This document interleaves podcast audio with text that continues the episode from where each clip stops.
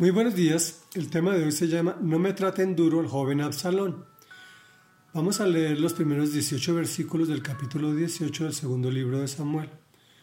Contextualizando a Absalón, hijo de David, quien se autocorona rey, ya en Jerusalén, en el palacio de su padre, el cual es el epicentro de las intrigas, pues esas están al orden del día por parte de amigos de ambos bandos.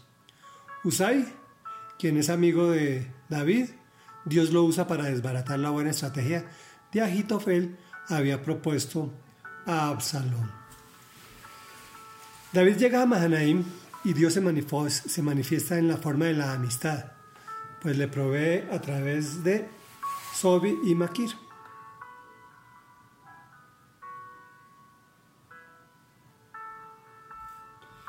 Y dice así, David pasó revista a sus tropas y nombró jefes sobre grupos de mil y de cien soldados. Los dividió en tres unidades y los envió a la batalla. La primera unidad estaba bajo el mando de Joab, la segunda bajo el mando de Abisai, hijo de Sarbia, y hermano de Joab, y la tercera bajo el mando de Itai, el Guitita. Yo los voy a acompañar, dijo el rey. Pero los soldados respondieron, no, su majestad, no debe acompañarnos si tenemos que huir, el enemigo no se va a ocupar de nosotros, y aun si la mitad de nosotros muere, a ellos no les va a importar. Pero su majestad vale por diez mil de nosotros, así que es mejor que se quede y nos apoye desde la ciudad. Bien, dijo el rey, haré lo que les parezca más conveniente. Dicho esto, se puso a un lado de la entrada de la ciudad, mientras todos los soldados marchaban en grupos de cien y de mil. Además, el rey dio esta orden a Joab, Abisai e Itaí. No me traten duro al joven Absalón. Y todas las tropas oyeron las instrucciones que el rey dio a cada uno de sus generales acerca de Absalón. El ejército marchó al campo para pelear contra Israel y la batalla se libró en el bosque de Efraín. La lucha fue intensa aquel día, hubo 20.000 bajas sin embargo, los soldados de David derrotaron allí al ejército de Israel.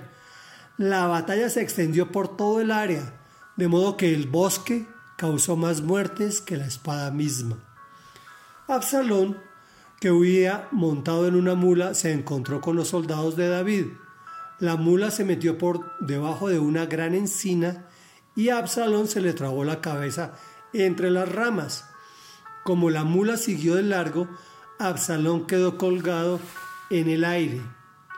Un soldado que vio lo sucedido le dijo a Joab, acabo de ver a Absalón colgado de una encina. ¿Cómo? exclamó Joab, ¿lo viste y no lo mataste ahí mismo? Te habría dado diez monedas de plata y un cinturón. Pero el hombre respondió, aun si recibiera mil monedas, yo no alzaría la mano contra el hijo del rey.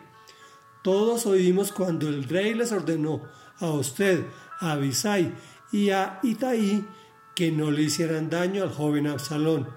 Si yo me hubiera arriesgado, me habrían descubierto, pues nada se le escapa al rey, y usted por su parte me habría abandonado. No voy a malgastar mi tiempo contigo, respondió Joab. Acto seguido agarró tres lanzas y se fue y se las clavó en el pecho a Absalón que todavía estaba vivo en medio de la encina.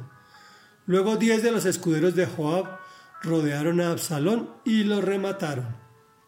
Entonces Joab mandó tocar la trompeta para detener a las tropas y dejaron de perseguir a los israelitas. Después tomaron el cuerpo de Absalón, lo tiraron en un hoyo grande que había en el bosque y sobre su cadáver amontonaron muchísimas piedras. Mientras tanto, todos los israelitas huyeron a sus hogares. En vida, Absalón se había erguido una estela en el valle del rey, pues pensaba, no tengo ningún hijo que conserve mi memoria. Así que esa estela le puso su propio nombre y por eso hasta la fecha se conoce como la estela de Absalón. Reflexión. David conocía a cada uno de sus soldados personalmente. Él, es, él mismo nombra a sus jefes. Veamos el aprecio de estos por su rey. pero su majestad vale por diez mil de nosotros y no le permiten ir a la batalla. En este punto, actúa como un padre preocupado. No me traten duro el joven Absalón. El Señor interviene ante la supremacía numérica del enemigo. El bosque causó más muertes que la espada misma. Cuando yo como padre no disciplino con amor a mis hijos, los extraños lo hacen con dureza. Joab clavó en el pecho de Absalón tres lanzas. Oremos. Padre nuestro que estás en el cielo, santo, santo, santo